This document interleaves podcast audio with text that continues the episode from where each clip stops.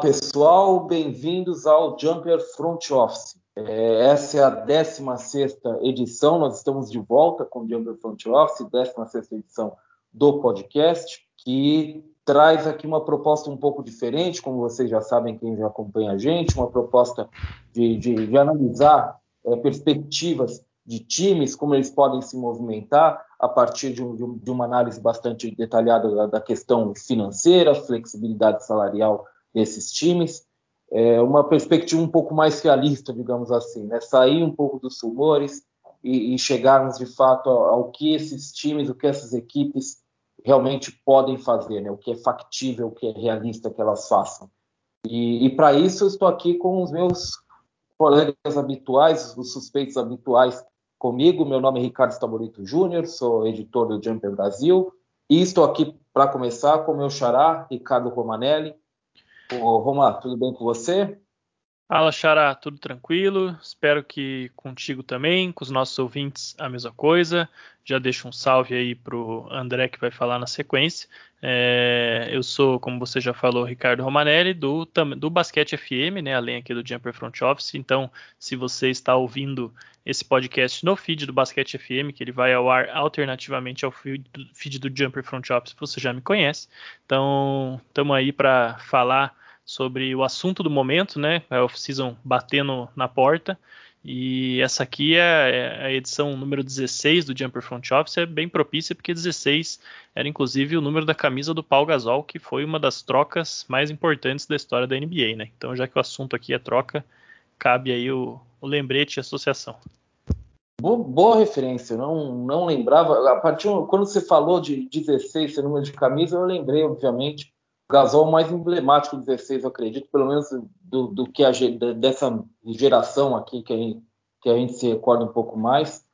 Mas é, boa referência, boa referência, viu? Eu, eu não teria feito melhor, certamente. E estou aqui também com André Mori. André, tam, nós estamos aí, assim como o Roma, interagindo pelo Twitter, tudo, mas faz um tempinho que a gente não, não para aqui para conversar um pouquinho, né? Pois é, Ricardo. Tudo bem com você? Quanto tempo, né? Com o Roma tenho gravado um pouquinho mais no, no Basquete FM, mas agora acho que é a hora da gente voltar com força aqui no, no Jumper Front Office, né? Ó, temporada acabando ontem, e então agora começa toda aquela movimentação para a próxima temporada. E hoje o assunto é quente, né? Na verdade, é hora, né? Acho que é hora da gente tocar nesse assunto.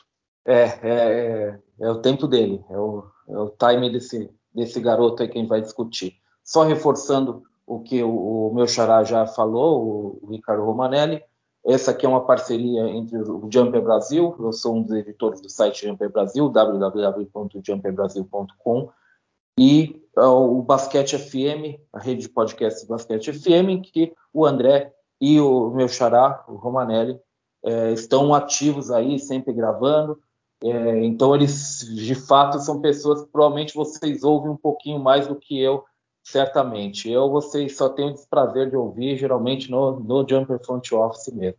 Então, passando agora ao nosso tema, obviamente, né? Hoje a gente vai tratar sobre um jogador específico que tem causado burburinho, tem causado reação, que vem dando algumas declarações aí meio estranhas, vem tendo rumores bastante dispersos, bastante é, controversos em torno dele. A gente vai falar, é, é, é, o momento né, de falar do Dame Time, é o momento de falar sobre Damian Lillard de Portland Trail Blazers, um dos grandes astros da liga, acho que um dos jogadores que, que em geral, o, os fãs da liga mais gostam. Acho que é, é, bem difícil encontrar alguém que não gosta do Damian Lillard. Só que as coisas meio que esquentaram em torno dele. Né? Um jogador que sempre se disse muito fiel ao Blazers, foi draftado pelo Blazers, já joga uma década é, em Portland, mas realmente resultados faltam. Né? São duas temporadas seguidas sendo eliminados na primeira rodada dos playoffs.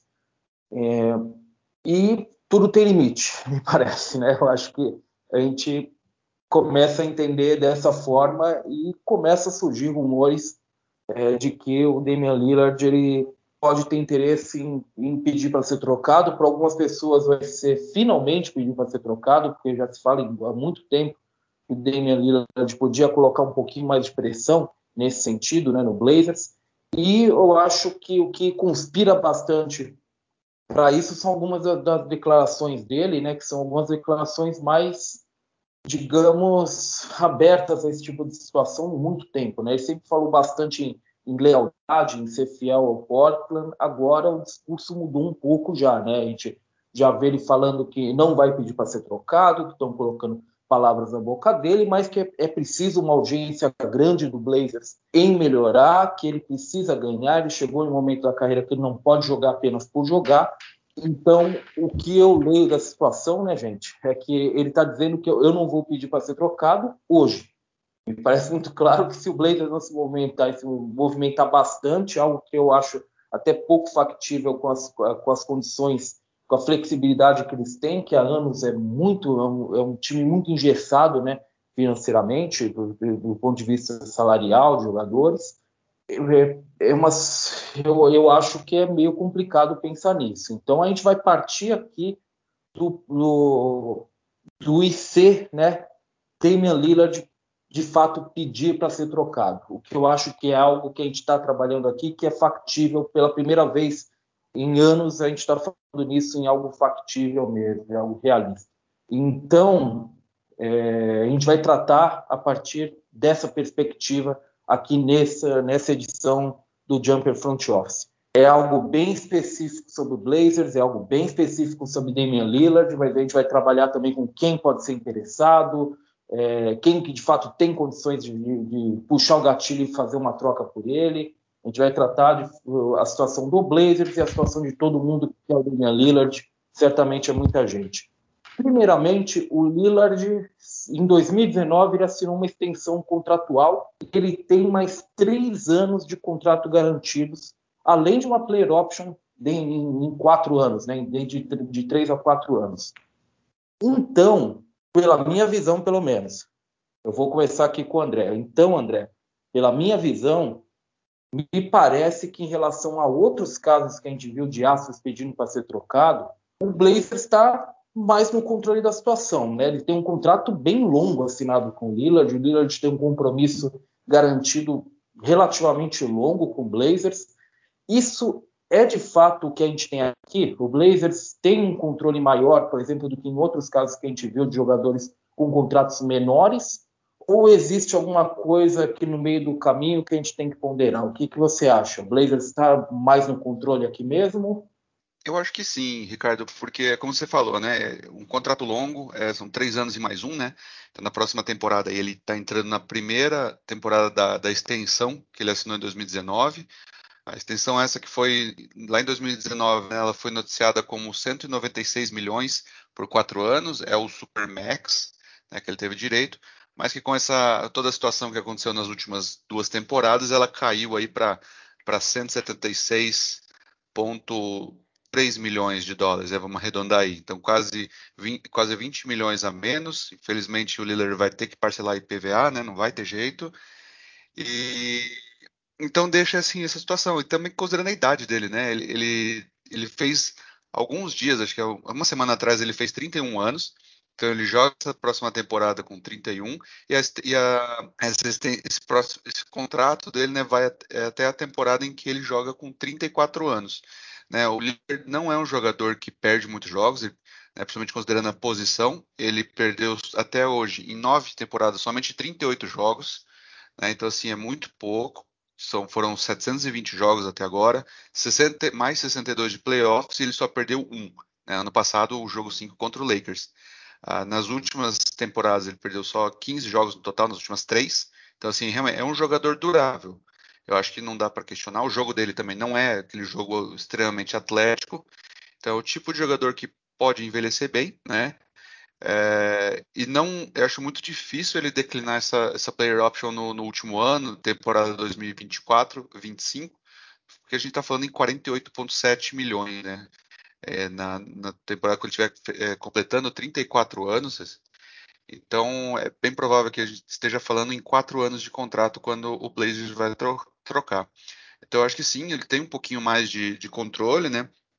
Fala, muito se fala sobre aquela questão de ah, mas o jogador, é, o time tem que tem que fazer um pouquinho a vontade dele para que os outros para que os outros jogadores né, não não vejam o Blazers da forma errada. Só que acho que uma coisa que é bem importante a gente Uh, porque, por exemplo, é o que aconteceu né, com, com o Harden, né? ele falou, não, eu quero, eu quero o, o Nets e, e conseguiram dar um jeito de ir para lá. O próprio Anthony Davis, né? Eu quero ir para o Lakers, também conseguiu.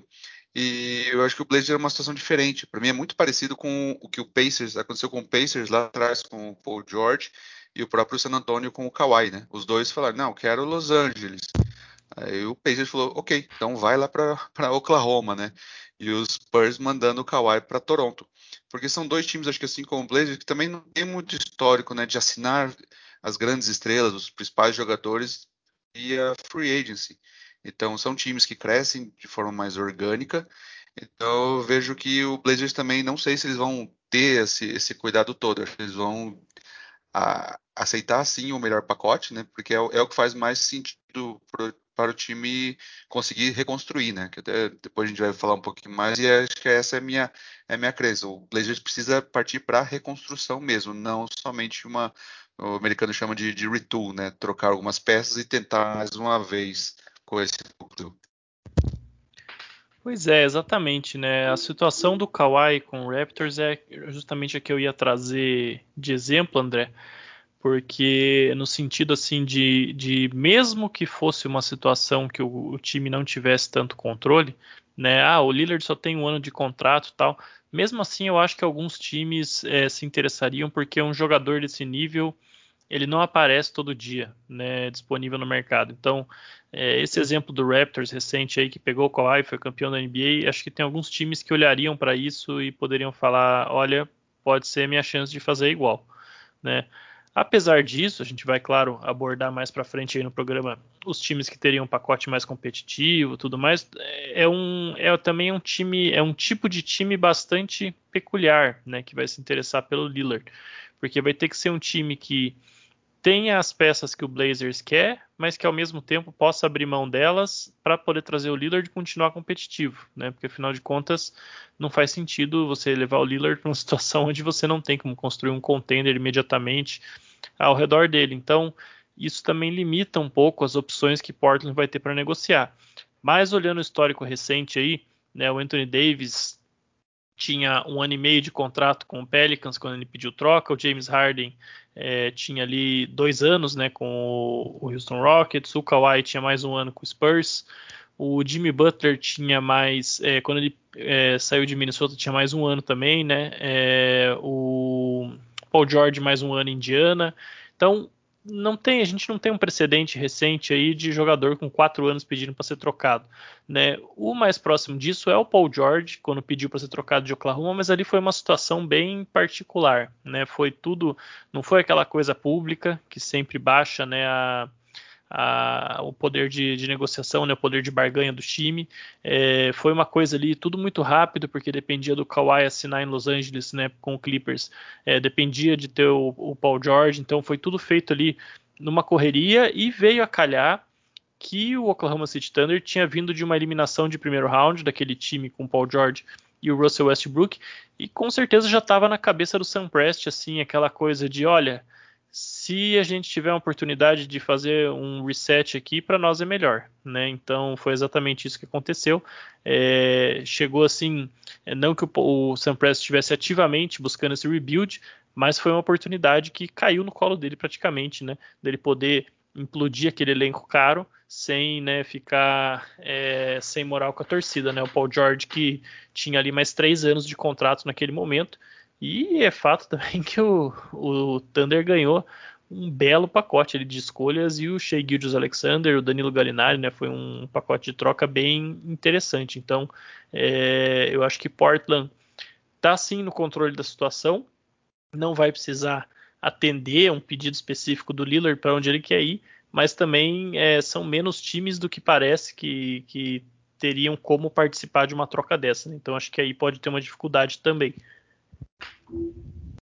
É, esse é o equilíbrio, né? Essa é uma coisa que é complicada a gente medir, né? Esse equilíbrio entre você, de fato, ser um candidato é, a receber o Damian Lillard e fazer sentido você adquirir alguém como Damian Lillard pelo que vai ter que ser pago.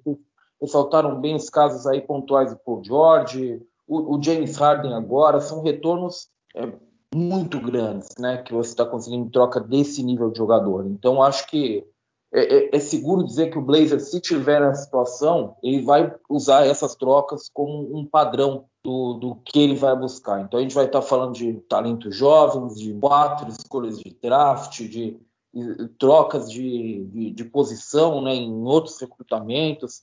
É, é um pacote complexo. É, poucos times podem abrir mão de tudo isso e, ao mesmo tempo, é, é fazerem sentido e buscar alguém como o Lillard, né, do ponto de vista competitivo. Então, agora, mergulhando sobre esses times, tentando entender quem são esses times. É, o que, que vocês acreditam? Eu vou começar agora com o meu xará, com, com Roma. O que, que vocês acreditam que são os requisitos que a gente está buscando aqui para encontrar o candidato para adquirir Damian Lillard? Então, do ponto de vista financeiro, de folha salarial, especialmente do ponto de vista de ativos, quem é esse time que a gente está procurando? Quem é esse candidato ideal? Quem é esse time que, como, a gente, como vocês deram a pista aí, tem que, tem que achar esse equilíbrio entre o, o que ele vai dar e o que sobra para ser unido ao Damian Lillard e formar um cenário competitivo bastante, para fazer sentido tudo, né? Porque é um quebra-cabeça, dá pra, já dá para perceber, né? É um quebra-cabeça bem mais complicado do que parece, né? Exatamente, Xará, porque é, a gente tem visto muito aí, né? O nome que mais circula é o Ben Simmons, por exemplo, do Philadelphia 76ers, né? Isso por uma série de motivos, né? Primeiro que ele já, o, o Daryl Morey, né? Tá controlando lá a franquia agora, já tentou trocar o Ben Simmons pelo James Harden, né? Quando ele estava disponível. É, o Ben Simmons sofreu bastante aí nos playoffs, né? Ficou um clima é, pesado para ele na Filadélfia. O Doc Rivers fez alguns comentários, o Joel Embiid também. Então, é, todo mundo tá, tá, pensando muito nisso, né? Mas eu não sei se eu sendo Blazers, eu ia querer um jogador como o Ben Simmons agora. Tá? E não é nem porque ah, o Ben Simmons não arremessa, não sei que essas, essas coisas todas. Mas o Ben Simmons é um jogador de 25 anos, que já está no seu contrato máximo ali na sua extensão de calouro, ele não é o perfil de jogador para você começar uma reconstrução. Né? Ele é um jogador, é claro que ele não é ainda um veterano, né, que já já está vivendo o seu auge e tal, ele ainda tem um pouco para crescer, mas você não pega um jogador de 25 anos para botar num projeto de reconstrução, porque você vai demorar aí dois, três anos até você construir um time minimamente bom. Esse cara já vai estar tá ali indo para os seus 28 anos, no final do seu contrato pode sair como um free agent, né? É, não, não acho que esse é o tipo de jogador que você mira numa troca como essa. Né? Só a gente vê que a peça central da troca do Paul George lá atrás foi o Shea Gildius Alexander, que estava vindo da sua temporada de calor, tinha ainda ali 20 anos de idade, então eu acho que é mais esse perfil de jogador que o Blazers pode buscar. Né? E aí a coisa fica um pouco mais complicada, porque quando você olha os times que, que potencialmente poderiam estar interessados, são poucos que, que têm esse jogador na mão. Né? A gente pode imaginar, principalmente um que esteja no contrato de calor ainda, né? que é algo importante, que você adiciona aí uma, um elemento de flexibilidade financeira para Portland, porque nenhum dono de franquia vai gostar de ficar pagando folha salarial alta para time em rebuild, né? Tirando o, Oklahoma City Thunder aí que está é, transformando os salários altos em ativos a toda off-season, mas no geral, né, você não, idealmente você não quer ter uma folha cara enquanto você está em reconstrução.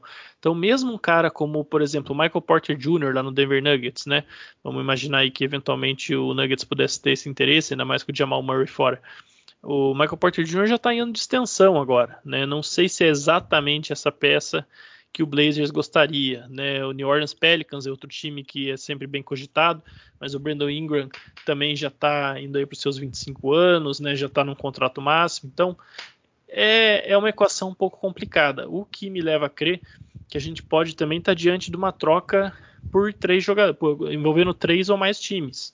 Né? Você pode imaginar aí que um time, por exemplo, como o Cleveland Cavaliers, possa ter interesse no Ben Simmons, e é um time que tem uma escolha alta no draft desse ano, pode dar algumas escolhas futuras, tem ainda ali um, um Darius Garland no contrato de calouro, um Colin Sexton, jogadores um pouco mais novos, né? Um pouco ainda no, outro estágio, né? Talvez uma fórmula assim. Então, é, essa é uma forma que a gente tem de separar um pouco times interessados de times que têm as peças necessárias, né? Porque aí os, esses times podem eventualmente conversar e, e, bolar aí alguma coisa a três, né? O New York Knicks é outro time que, que é muito comentado, mas é, eu não vejo assim o Knicks envolvendo o RJ Barrett nesse negócio, por exemplo. Né? E aí as outras peças do Knicks eu não acho que sejam suficientes, mas o Knicks pode entrar aí com um, um terceiro time também, arrumar uma peça jovem. Mas em todos os cenários, a, o, a moldura aí para esse negócio vai ser essa aí: um jogador jovem, 21, 22 anos no máximo, no seu contrato de calor ainda, né, que vai ser a peça central desse negócio, e aí uma, um caminhão aí de escolhas de primeiro round, que aí sim eu acho que a gente vai ver algo quase sem precedentes, né? A cada troca é impressionante como é, o pessoal vai subir no sarrafo, né, do que é dar um, um um caminhão de, de, escolhas de primeiro round, né? É, agora toda troca por estrela aí é quatro escolhas, quatro escolhas mais dois é, swaps e por aí vai. Mas eu acho que o time que for realmente fa fazer um pacote pelo Lillard com quatro anos de contrato, é, ressalte-se ainda numa off-season onde todo mundo precisa se reforçar, né? Porque a temporada que vem vai ser mais competitiva do que essa porque tem muitos jogadores que estavam lesionados vão voltar e tudo mais, e também porque não tem grandes estrelas disponíveis na free agency esse ano. Então, é, eu acho que o valor do Lillard estaria mais alto do que nunca, e até isso, inclusive, é algo que eu pesaria bem se eu fosse o Blazers na hora de tomar uma decisão de trocar ele. Eu acho que agora, nessa off-season, é o momento que você vai ter o maior retorno possível por ele. E eu também não vejo como você vai consertar esse time para ele ser competir eventualmente ir por um título, alguma coisa ao redor do Lillard do jeito que ele está atualmente construído. Então, é, eu acho que da mesma forma que ali naquela troca do Paul George com o Oklahoma City Thunder juntou a fome com a vontade de comer, eu acho que lá em Portland já deve ter gente pensando que, olha, talvez seja melhor a gente começar a se mexer aqui para trocar o Lillard e, e já está olhando aí para esse pacote. Então, é, a gente pode especular em algumas fórmulas, né, alguns times que poderiam ter esse interesse, mas é, de maneira geral, eu diria que o pacote é esse: um jogador jovem, 21, 22 anos no máximo, no seu contrato de calor, talvez mais algum outro jovem, né, de outro calibre e tal, mas principalmente escolhas de draft como a gente nunca viu. É, eu acho que pegando o, o histórico, né, e o, e o, tipo de jogador, acho que o, o pacote é, é esse mesmo, né? Eu não vejo ah, muitos times oferecendo algum jogador uma, uma estrela, uma super estrela, né? Obviamente que é sempre. Normalmente quando a gente fala em troca, principalmente o, uh, o torcedor, né? Do, no caso, o torcedor do Blazers, ele vai querer um jogador no mesmo nível, então vai ser aquela coisa de ele imaginando que vai, cons vai conseguir um Bradley Beal da vida, um, né, um, às vezes um Jimmy Butler ou uma das estrelas do, do Heat, né? Qualquer coisa nesse, nesse nível, mas essas trocas normalmente não acontecem nesse nível, né? É, então, eu acho que sim, esse pacote deve ser algo nessa linha do que, do que você comentou, Roma, mas acho que tem, tem um, alguns complicadores, né, vamos dizer assim, algumas, alguns fatores que podem que complicam bastante. É, o primeiro, né, o salário do, do Lillard vai ser ali, a gente está falando dessa próxima temporada, de 39 39,3 milhões de dólares, né? Então, numa troca, a gente está considerando uma troca, naquilo que a gente falou lá no, no começo, né, de, das regras de, de, troca, no máximo o Blazer pode receber 49,3 milhões né, em jogadores e, e no mínimo 31,4. Né? Então vai, vai ficar nessa faixa. Então, de qualquer forma, eles recebendo né, é, nessa faixa de. Isso, obviamente, considerando uma troca com um time acima de acima do cap, né? Quando a gente está falando por um, por um time como, por exemplo, o Knicks, que vai ter mais de 50 milhões, uh, o Heat, que pode gerar até 30, o Mavs, que também é algo nessa faixa, entre 20 e 30, isso, é, essa regra não vale, né? Mas para todo o restante dos times, que eu acho que são os principais candidatos né, à troca, a, a começar pelo, pelo Sixers, eles têm que mandar nessa faixa, entre 31 e 49 milhões. Então, a gente colocando, colocando esse, isso em conta, né, todo o resto, o restante do elenco do, do Blazers, aí vamos, eu vou, por enquanto, não considerar o Norman Powell, né, que já, que já declinou a sua, a sua player option, né, mas ainda vou, vou considerar ainda o, o Yusuf Nurkic, né, que ele tem um salário de 12 milhões, mas somente quatro são, são garantidos. Então, se eu somar esses jogadores que tem, que mantém elenco, são somente sete jogadores né, no, no, no, elenco, e isso, esses, o salário deles já soma 76,2 milhões. Né? Então, se a gente colocar o mínimo, né, 31, é, a partir desses 76,2, é, coloca o 31, a gente já está falando de 108 milhões. O cap no ano que vem é de 112, o estimado, né? A gente vai saber certinho agora na, na virada do mês. Ah, então eles já estão acima do cap. Isso se eles receber, né? Se considerar um jogador só, eles estarão com, com sete, oito jogadores. Então, assim, ainda tendo que montar todo o elenco, ou seja, não vai sobrar dinheiro né, para se reforçar e tentar ser competitivo com o restante do elenco, né? Porque, até porque a gente está falando do, do McCollum, que também está no primeiro ano de uma extensão que ele assinou, né, de três anos, ganhando 30,9 milhões. Um Robert Covington, que está no último ano dele de contrato, de 12, de praticamente 13 milhões de dólares. Então, assim, é um time caro e que não vai receber um jogador à altura, ou seja, aquela coisa, o time com o Lillard, que é, é uma das superestrelas da NBA, né? Top 10, top 15, sempre fica aquela, aquela discussão né, entre jogadores, eles não vão receber um jogador nesse mesmo nível, então, pela lógica, vai, vai regredir. Então, se regredir de primeira rodada é ficar fora dos playoffs, né? E, só que com um time muito caro. Então, ainda mais se o pacote for como esse que, que o Roma falou, né? Um, um jovem, uh, alguns um jovem, um jovem com potencial, alguns road players, né, alguns road players e muitas escolhas de draft, ah, vai, vai ser essa troca vai ter que ser assim aquele o primeiro dominó, né, a, a tombar para depois a gente falar em troca de McCollum, de Covington, de Nurkic, né, e, e, e, tudo mais. E entre os times que eu destacaria, né, o, tirando já os que o Roma comentou, eu fiz uma, não, né, dividi assim alguns, alguns níveis de times, né? E, e, um que eu coloquei, assim, alguns que eu coloquei assim, entre uma categoria de times que deveriam buscar o Lillard e provavelmente não tentarão, para não falar que de forma alguma vão, né?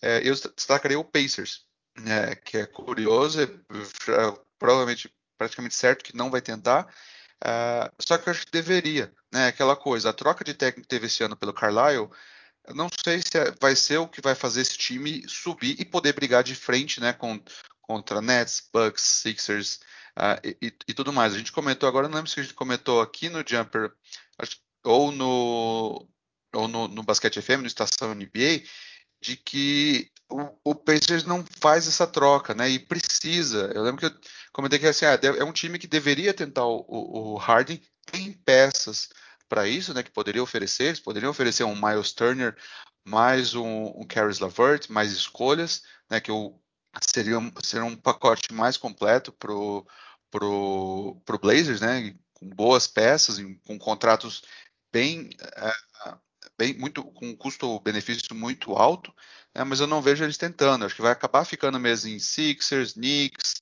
uh, o próprio Heat, né, o que sempre tenta, sempre está ali. E outro time que acho que deveria também, mas acho que aí acho que vai faltar, né? Vai faltar asset, porque eles já mandaram as duas escolhas pro, pro Magic, que é o, é o Chicago Bulls, né? Eu acho que seria o cenário ideal para trazer essa, essa, peça, tentar uma, uma última vez. Acho que o único problema é que, pela falta de jovens né, e, e escolhas, invariavelmente teriam que incluir aí o Lavin né, numa troca. Ele até mora é, é nascido né, e mora fora da temporada muito perto de Portland, menos de uma hora de voo ali no subúrbio de Seattle. Mas também não vejo muito eles como um destino. Eu acho que vai acabar ficando mesmo nos, nos suspeitos usuais aí.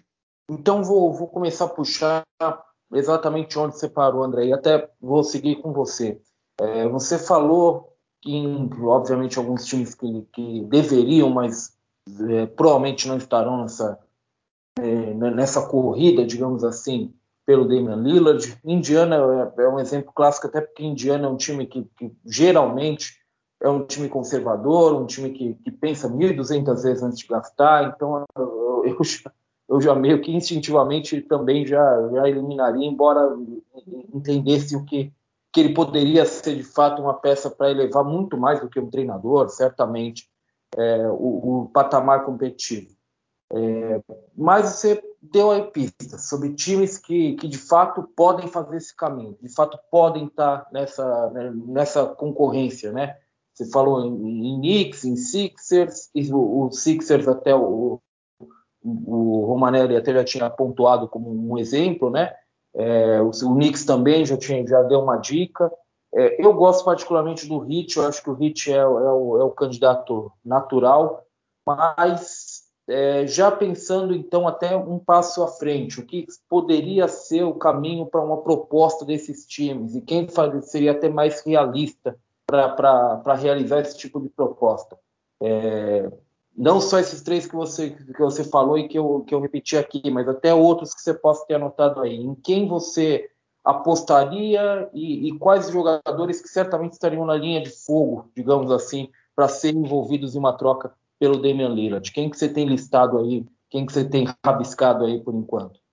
Olha, alguns times que eu acho seriam bem, bem interessantes e até particularmente o que seria para mim o, o, destino ideal.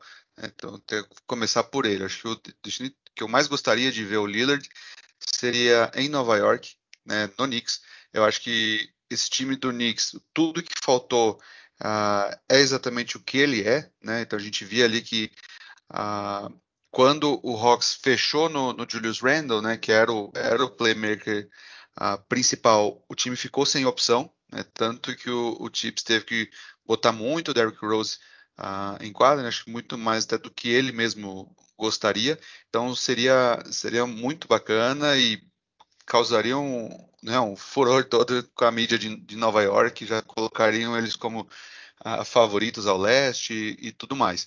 E eu acho que o Knicks tem também uma, uma, uma boa chance porque é um dos poucos times, né, ao menos dos que querem, uh, que tentariam com mais força uma troca pelo, pelo líder, que tem escolhas uh, não só as suas próprias, mas também a mais, né? Nesse próprio nesse draft mesmo, o, o Knicks tem a, tem a sua própria e a escolha do e a escolha do do Mavs, né? Que veio pela que veio pela troca do, do Porzingis. Então eles têm todas as suas próprias escolhas e também tem a escolha de primeira rodada de 23, né, 2023 do Dallas. Ela é protegida no top 10, né, nos três anos, e, mas é um, é um asset, né? Então eles podem, é um dos poucos times que podem oferecer do caminhão de, de escolhas, né? Acho que uma coisa que falte, faltaria ao, ao Knicks seriam jogadores né, que pudessem interessar. Né? A gente estaria falando de opções mesmo que eles têm, né? Além do RJ Barrett, que o Roma também comentou ali um pouquinho antes, a, o Emmanuel Quickly, né, que é um armador bastante potencial, mas chegando o Lillard né, e tendo mais quatro anos de contrato, é, ficaria muito redundante. Né? Acho que não sei se ele teria tanto espaço ali.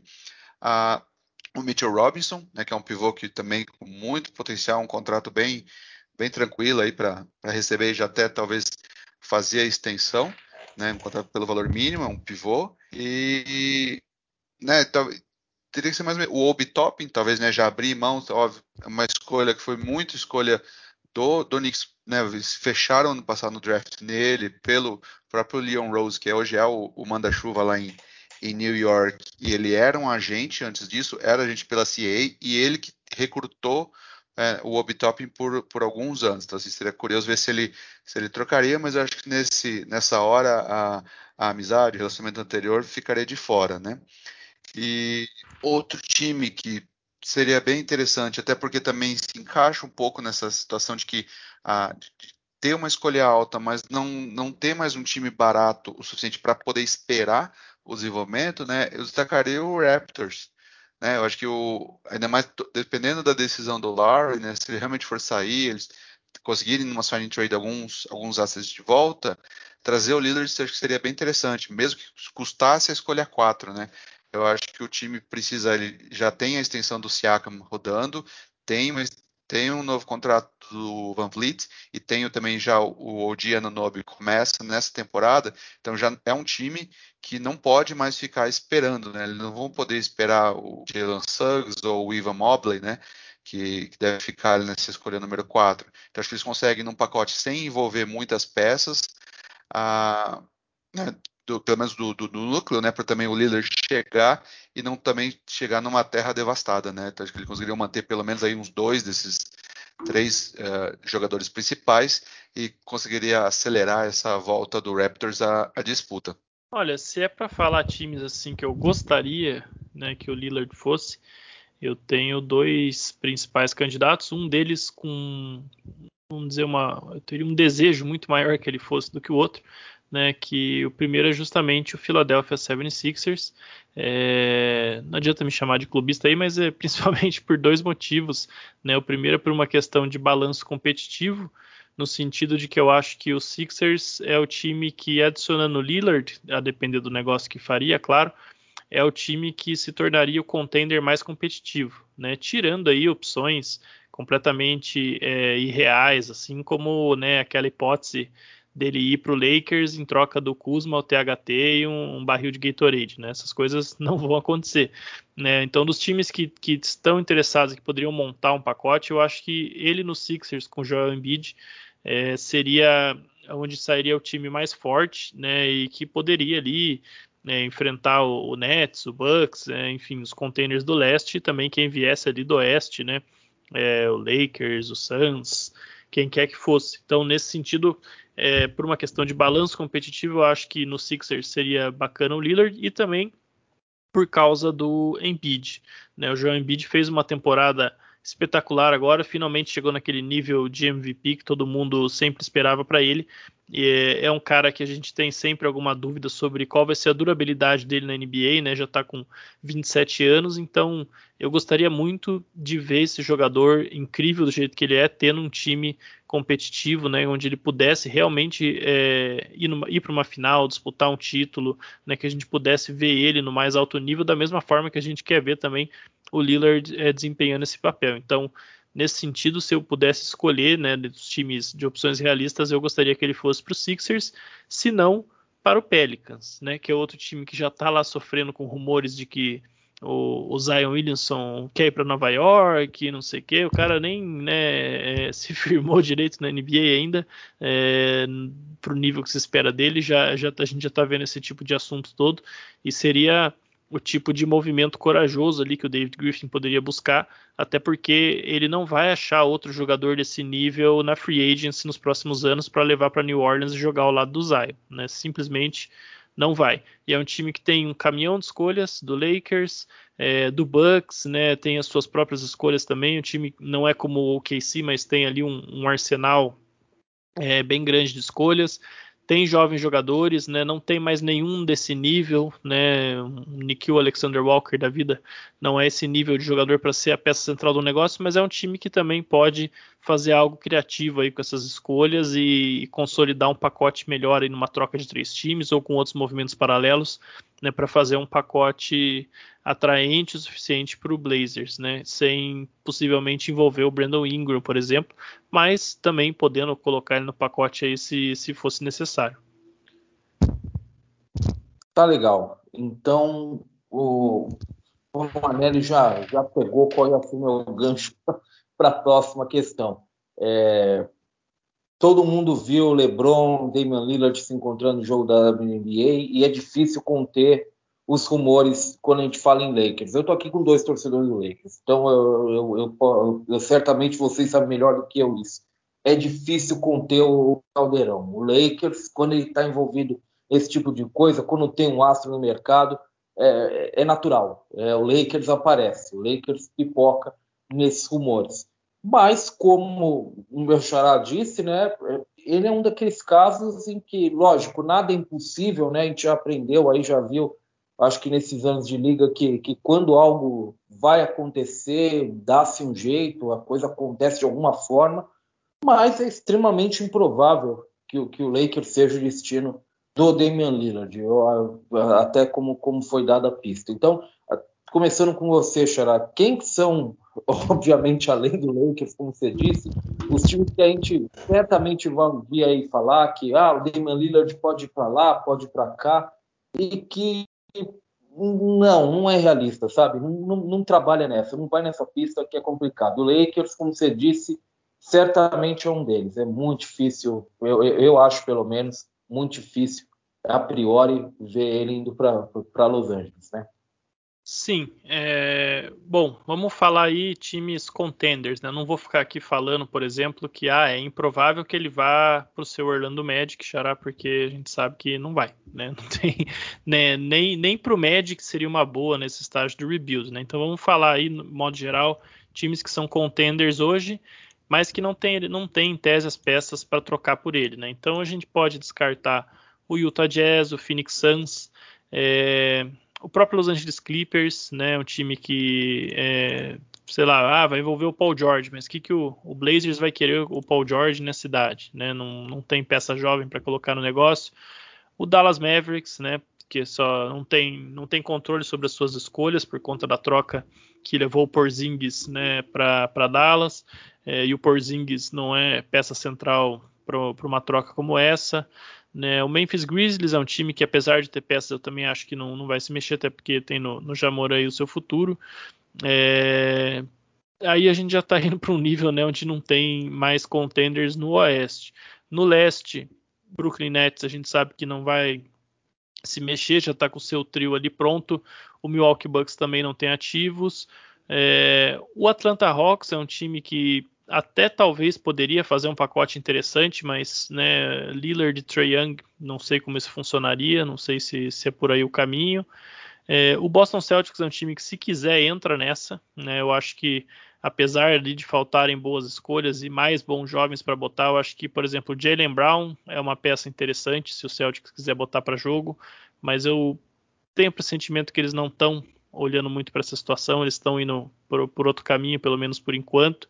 Né? O Washington Wizards também com certeza não vai entrar, e a partir daí, novamente, a gente já para de falar de contenders. Né? Eu tenho um outro candidato aí que tem gente que às vezes fala que é uma, seria uma oferta forte, que não, ou tem gente que fala que não, tem gente que fala que daria certo, tem gente que fala que não, mas que é o Golden State Warriors. Né? Eu já queria até trazer isso aí para pauta, porque o Warriors para mim é uma opção bem interessante. Primeiro porque o Lillard ele é de Oakland, né? O Warriors hoje está em São Francisco, mas jogou é, mais de 30 anos em Oakland, né? Inclusive até dois anos atrás. E enfim, é, Oakland e, e, São Francisco, para quem é, não conhece aí a realidade né, lá da, da, dos Estados Unidos, é como se fosse assim Rio de Janeiro e Niterói, tá? Acho que aí fica mais fácil é, brasileiro, a maioria das pessoas sabe como é que isso funciona, então é praticamente a mesma coisa ali, né? Para quem viaja os Estados Unidos inteiro jogando, é quase como estar tá em casa. E o Warriors é um time que tem ali o Steph Curry, tem o Clay Thompson, tem o Draymond Green, tem o Steve Kerr, ou seja, um time que está pronto para adicionar mais uma estrela e competir novamente. E também é um time que tem o James Wiseman, que ainda é um projeto jovem muito interessante, tem a escolha é, número 7, número 14 no draft desse ano, pode dar escolhas futuras. Então é um pacote ali também a, a se considerar. Caso o Lillard realmente fique disponível, é, com certeza dá para dá fazer pior, sabe? Eu acho que é um, é um pacotinho bem interessante aí para oferecer para o Blazers. É, eu, eu acho que né, começando pela, pela parte final da sua pergunta, Ricardo, eu acho que um dos times realmente para destacar, para descartar, né, e obviamente que depois disso, uh, considerando a nossa zica no, no basquete FM, né, uh, é, vai acontecer é, é, o Lakers, né? Eu acho que falta, faltam ativos, né?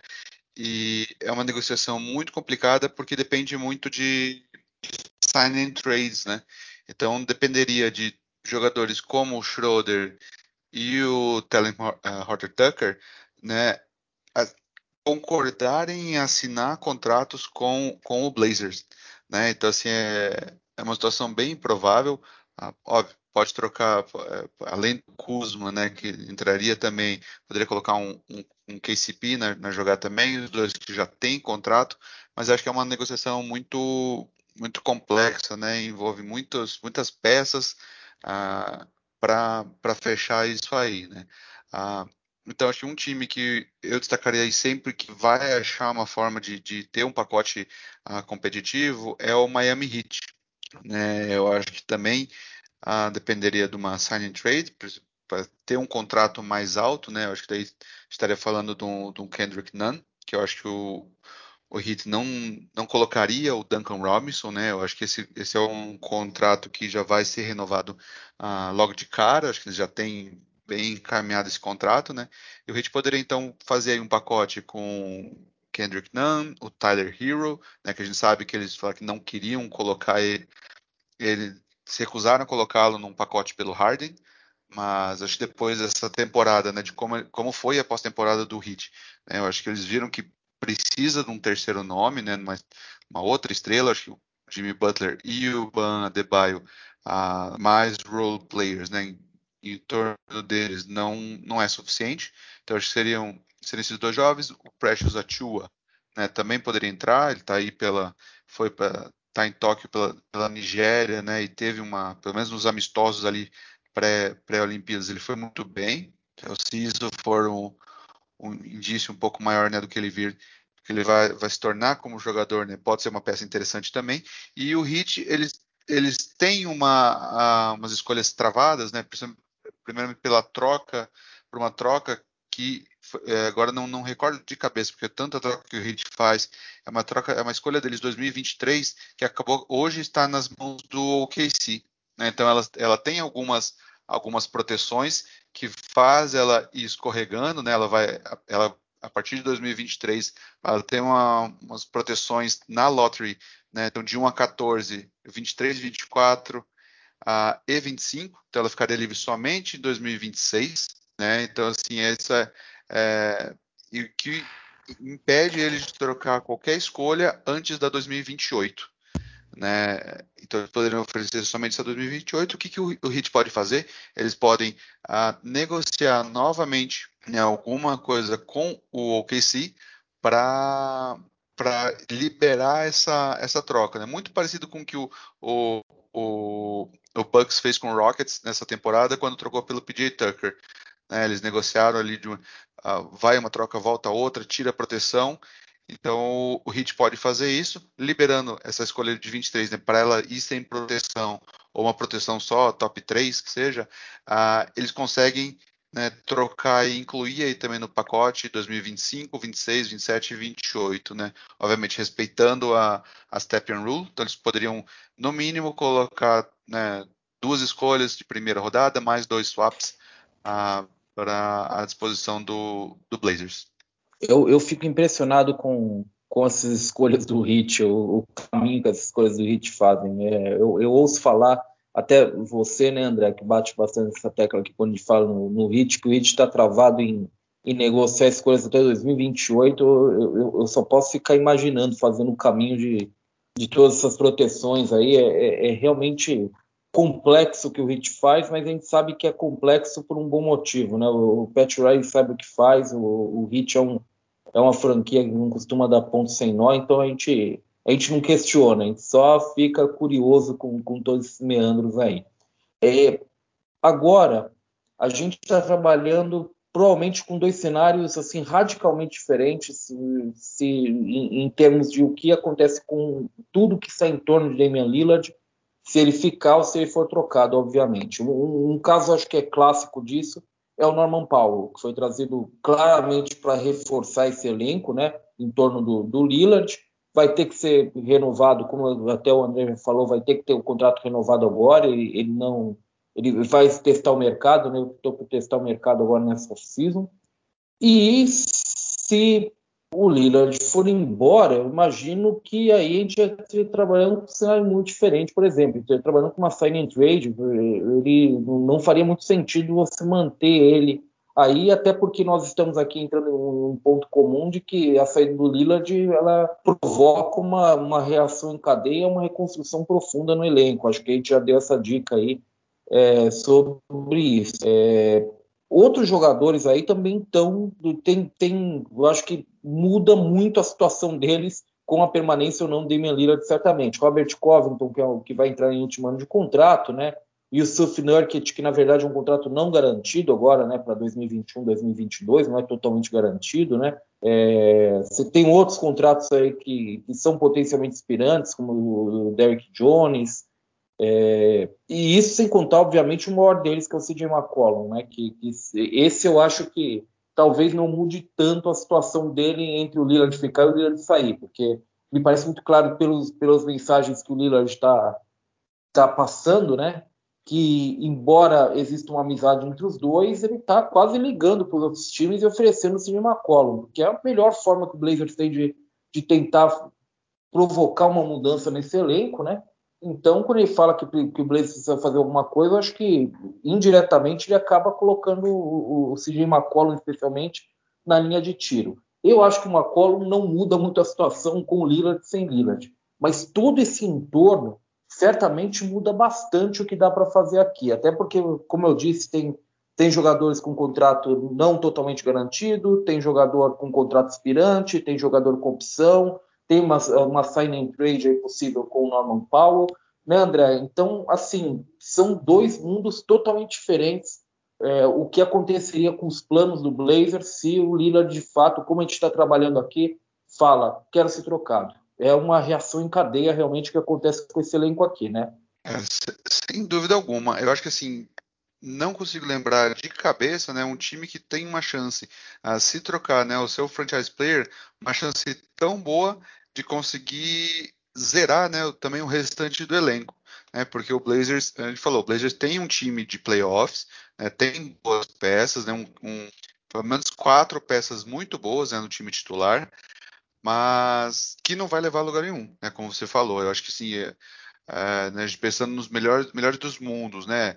A, a, troca sendo pelos Sixers, vem um Ben Simmons e um Tyrese Maxey, a, então você fica com Nurkic, Simmons, uh, Robert Covington, CJ e Maxey, né? até considerando que o, que o Powell não volte continua sendo um time de no máximo a primeira rodada, né? É muito difícil passar, passar disso. Mesma coisa com, com o Hit, né? Se o pacote for centrado em torno de um, de um Hero e um Achua, por exemplo.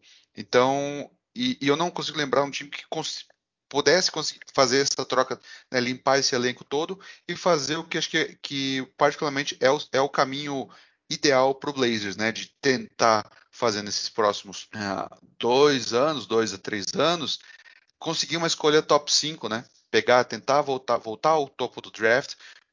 Óbvio, é sempre aquela, é sempre uma loteria, nunca é certo, mas é melhor forma de se, de, de se conseguir né, essas, essas peças principais.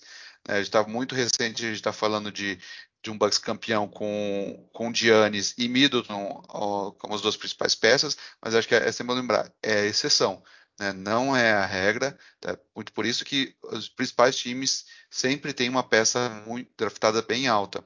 Então acho que assim, a CJ, a partir do momento que, que, que sai o Lillard, né, eu acho que o caminho natural seria o CJ sendo trocado também. Ele tem mais três anos de contrato por 100 milhões, né, ele tem 29 anos, tá no seu, no seu auge, né? Ele tá vindo aí pela. Ele tá, completou a oitava temporada dele né?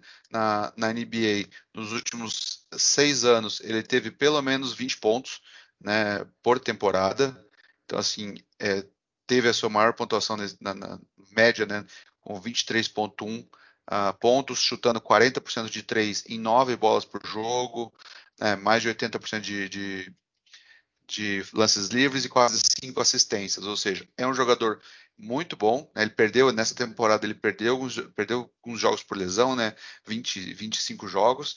Ah, mas é um jogador que, em condições, é, ajudaria muito o time. Né? A começar, por exemplo, mesmo, se os Sixers não conseguir fechar pelo Simmons, pelo, pelo, pelo Lillard, eles seriam uma uma boa opção também, uma segunda opção, talvez não pelo Simmons, aí trabalhando algum outro pacote, às vezes Tobias Harris, etc. Mas sim, é também um jogador muito bom.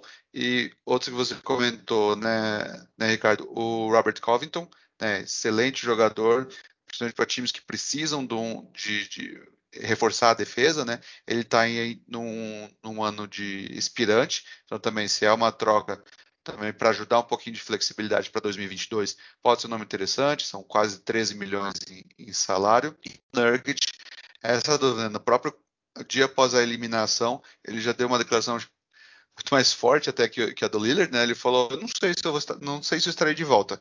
Ele falou literalmente com essas palavras, né? Ele falou assim, meu contrato ano que vem ah, é não garantido, né? Dos 12 milhões, somente 4 são garantidos, então eu não sei se eu vou estar de volta. Né? Eu vou deixar aí para o meu agente, que é o Rich Paul, né, diga-se de passagem. Então ele já chegou falando isso, né? E, é um pivô que tem que também tem mercado. apesar de parecer da cara dele, também parecer que ele, ele é mais velho, ele está com 26 anos somente, né? Então também é um nome que, que, pode interessar bastante. E eu acho que trocando essas três, essas três peças, principalmente, né? Acho que dali o, o, o Blazers fica com um time muito jovem, praticamente quase nenhuma peça, teria que se reconstruir muito porque até porque as últimas escolhas não foram muito boas, né? as escolhas de draft não renderam para eles muitos jovens, a, a, começar, por exemplo, de um que tem que está no seu vai ter é, no tem que negociar, né? Ele é um free agent restrito se o, o Blazers colocar a qualifying offer nele, né? Que é o Zach Collins, aquela décima escolha em 2017, que nos últimos nas últimas duas temporadas jogou somente 11 anos né? E no, no final de junho ele operou novamente o seu tornozelo. Né? Então não há nem que o tornozelo que esse que fez ele perder toda essa temporada 2021. Então não há nem, nem estimativa de se ele vai voltar. E ele seria a principal peça entre os jovens, né? Para você ver o nível que chegou, que está o, o Lillard quando sai desse time, desse time titular. É, é eu acho que é, é, bem isso aí que o André falou, né? Eles estão numa posição perfeita para fazer um rebuild, no sentido de que é, tudo bem, o time pode não ser bom o suficiente, tal, mas as peças individualmente todas têm seu valor. Né? O CJ McCollum, eu acho inclusive que ele tem um, um potencial grande aí de acabar sendo o prêmio de consolação pelo time que não conseguiu o Lillard, sabe? Porque não vai ter outro é, armador desse nível aí, né? Outro guard desse nível e é disponível no mercado nessa off-season e em tese o mesmo time que tem interesse no Lillard vai ter interesse no McCollum também, né? Ele é, atende aí as mesmas necessidades que o, que o Sixers tem, por exemplo, se não conseguir o Lillard, o CJ também atende, né? Eventualmente, talvez um Knicks aí, não sei. Mas eu acho que é, que é por aí, né? Então, definida a situação do Lillard, a gente vai ver o McCollum trocado. E se a gente viu o Drew Holiday ser trocado aí por quatro picks de primeiro round, né, considerando swaps e tudo mais, eu imagino que pelo menos umas duas aí, ou um bom jogador e duas picks, alguma coisa assim, o Blazers deva conseguir pelo McCollum, mesmo o contrato dele não sendo tão amigável aí pro, pro jogador que ele é, né? Tem contrato até 2024 aí, mas, somando todos os salários acima de 100 milhões de dólares. O Covington é um cara, a gente já estava brincando fora do ar, né? Ele, nesse mesmo contrato ele já foi trocado da Filadélfia para Minnesota, de Minnesota para Houston, de Houston para Portland, e agora, né, se, se a coisa for realmente explodir, ele que é expirante cedo ainda pode ser trocado mais uma vez, e né, um, um jogador, um tipo de defensor é, de perímetro que também consegue marcar lá dentro, bastante versátil, né, melhor na ajuda do que de, marcando a bola, mas mesmo assim um tipo de defensor que todo time precisa nos playoffs, que acerta também suas bolas de três, então é um cara que com certeza vai ter muito interesse aí dos contenders, acho que pelo menos uma escolha de primeiro round o Blazers conseguiria por ele, e o Nurkic, né, é, pivô da clutch aí, tem, né, a gente sabe que o Rich Paul não costuma deixar os jogadores dele na mão, né? Coloca eles em boas situações, né? Tem também ali o Derek Jones Jr., que é um cara, um contrato, né? ele tem uma player option na, no valor de 9 milhões, que eu duvido muito que ele vai declinar, ele não vai conseguir isso no mercado, mas também é um contrato que pode participar aí de alguma, é, alguma troca, né, para balancear aí contrato para lá e para cá. Então, é, a chance de você implodir esse elenco como um todo aqui na, né, no, no, momento que o, o líder de trocado é grande. Né? Você tem o Carmelo Anthony como free agent, o Wayne Scanter, caras que já nem voltariam mais. Né? Você tem é, Zach Collins, é um cara que você não sabe ainda se vai fazer parte do seu futuro ou não. Eventualmente você pode trocar ele aí por alguma coisa também. Então, eu acho que seria um desmanche relativamente fácil e de certa forma até rápido, até porque uma das características que eu acho que a gente vai ver muito nessa off-season são as trocas. Né? Primeiro, pela falta de cap space verdadeiro disponível no mercado. Né? A gente tem hoje, né, com as previsões, claro, né, o cap ainda não está 100% confirmado, mas a gente sabe né, é, que vai ficar aí na faixa dos 112 milhões. Então, a gente tem é, com cap space verdadeiro o Miami Heat, o New York Knicks, o Charlotte Hornets e o San Antonio Spurs, né? E daí times que renunciando seus free agents poderiam criar cap space é, são é, o Dallas Mavericks, o Chicago Bulls e o Toronto Raptors. Então para todos os outros times praticamente, o que sobra para se reforçar é o caminho das trocas, né?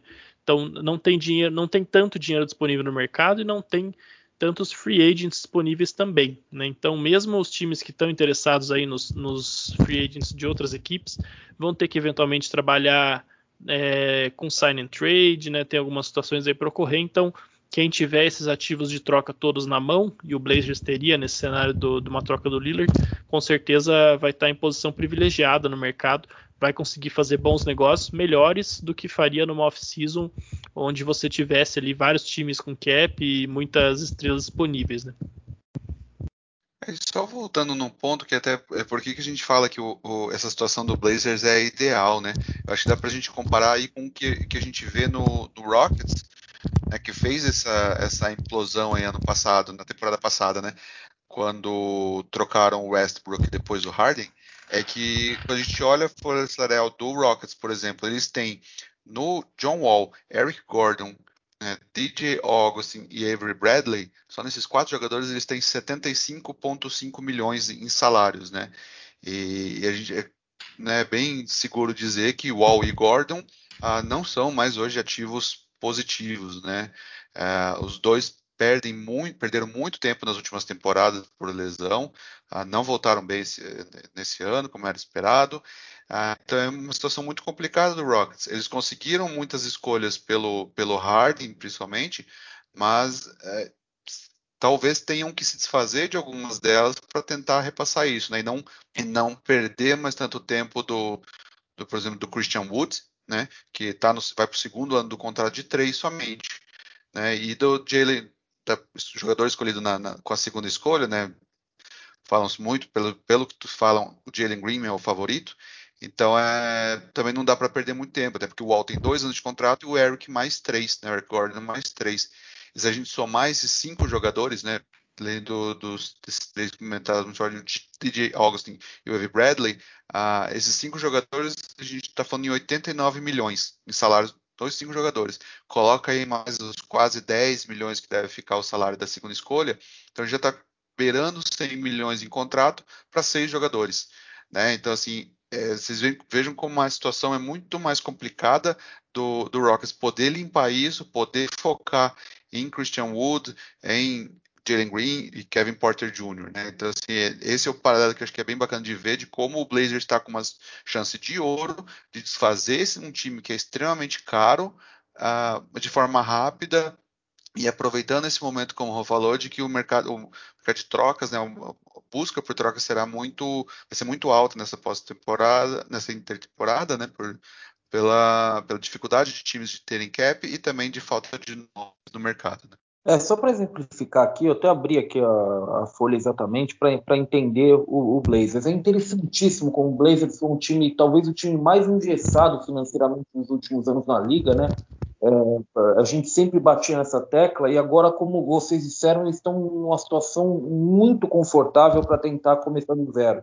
Porque se você pensar em Damian Lillard saindo, CJ McCollum saindo, Robert Covington saindo, é, Yusuf Nurkic saindo, é, Norman Powell, uma signing trade, eu, eu diria para vocês o que sobra, né? O Derrick Jones, que é um contrato de 9 milhões, que eu não acho totalmente é, assim impossível de ser negociado, acho que é, que é até algo, um, uma peça movível. O Zach Collins com a, com a que em, em, condição de exercer a qualifying offer, na verdade, aí eu acho que pelas lesões o Blazers não vai não vai fazer isso, vai simplesmente deixar ele sair, né? vai, vai simplesmente eliminar ele. É, e ficaria Anthony Simon, Nasir Little e CJ Ellaby como contratos de fato no elenco, né? além do Andrew Nicholson, que é o que, se eu não me engano, é, um, é uma cláusula de alongamento aqui que deve ter sido exercida para dispensa dele, né? que é um, uma coisa módica, né? 2,8 milhões. Então, você teria uma situação muito, muito interessante. Você teria aqui uns 10 milhões só em, em, em cap, né? Esses três jogadores e no Andrew Nicholson é, alongado. É, você teria grande potencial do, do Blazers ganhar ativos trocando esses jogadores que poderiam ter, ter obviamente poderiam ter é, importância para outros times, né?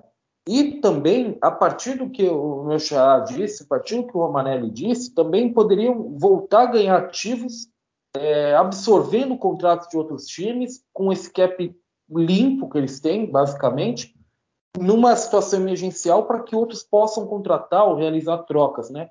Então eles poderiam ganhar em duas vias, na verdade, ativos, poderiam realmente se, se empoderar bastante né, um, para iniciar um, uma reconstrução. Acho muito interessante essa situação.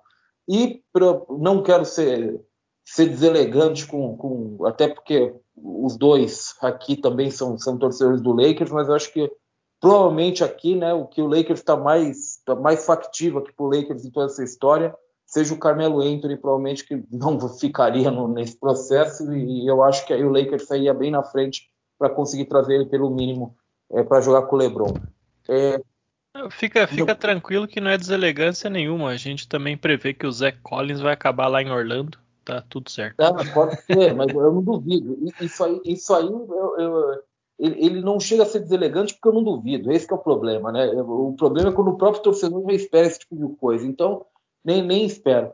É, olha, eu vou, antes de tudo, eu passei aqui pelos pontos que a gente tinha listado, mas vou passar para vocês só mais uma vez para primeiro Xará. É, mais alguma coisa que você quer adicionar? Alguma coisa que a gente não pontuou aqui sobre a situação do Damian Lillard? Eu estou impressionado em como o Blazers realmente pode pode limpar tudo em, em questão de meses, cara. Eu, eu, eu não tinha parado para pensar em como esse, essa folha salarial do Blazers ela é facilmente movível.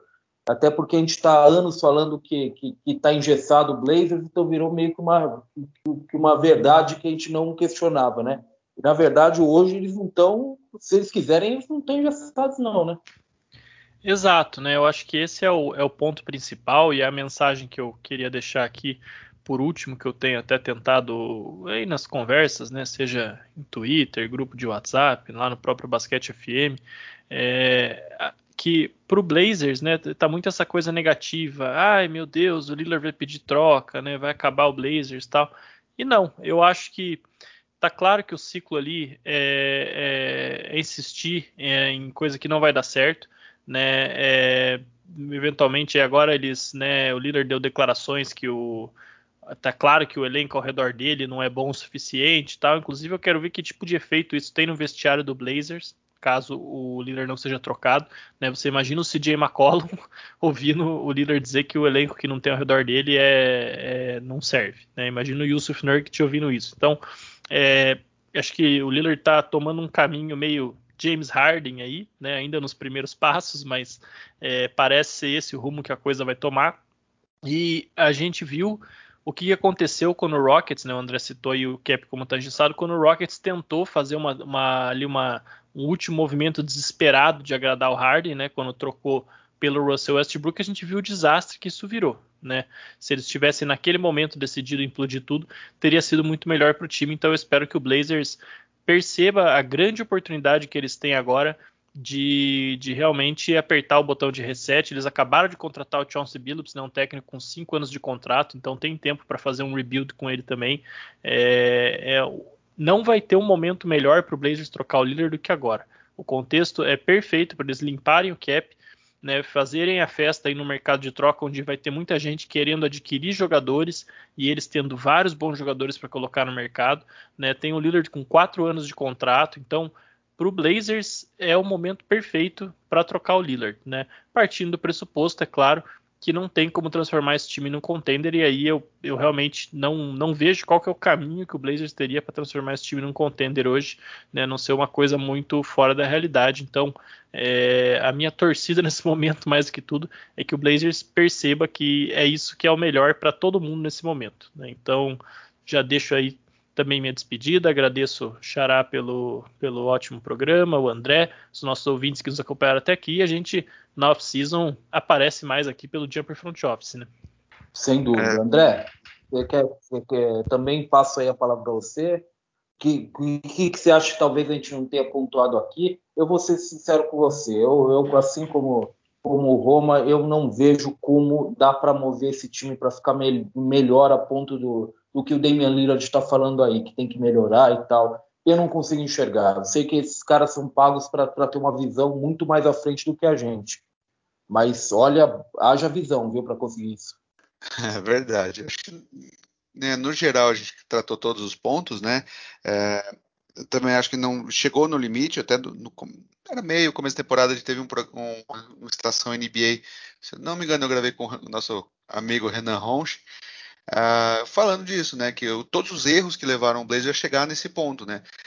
Pega todos o histórico de erros em escolhas de draft nos últimos anos, o fatídico uh, ano de 2016, né? Onde eles conseguiram errar todos os, os contratos uh, assinados, né? E então acho que é, é, chegou nessa, nessa, nessa, encruzilhada. Acho que é, é, a hora de mexer mesmo.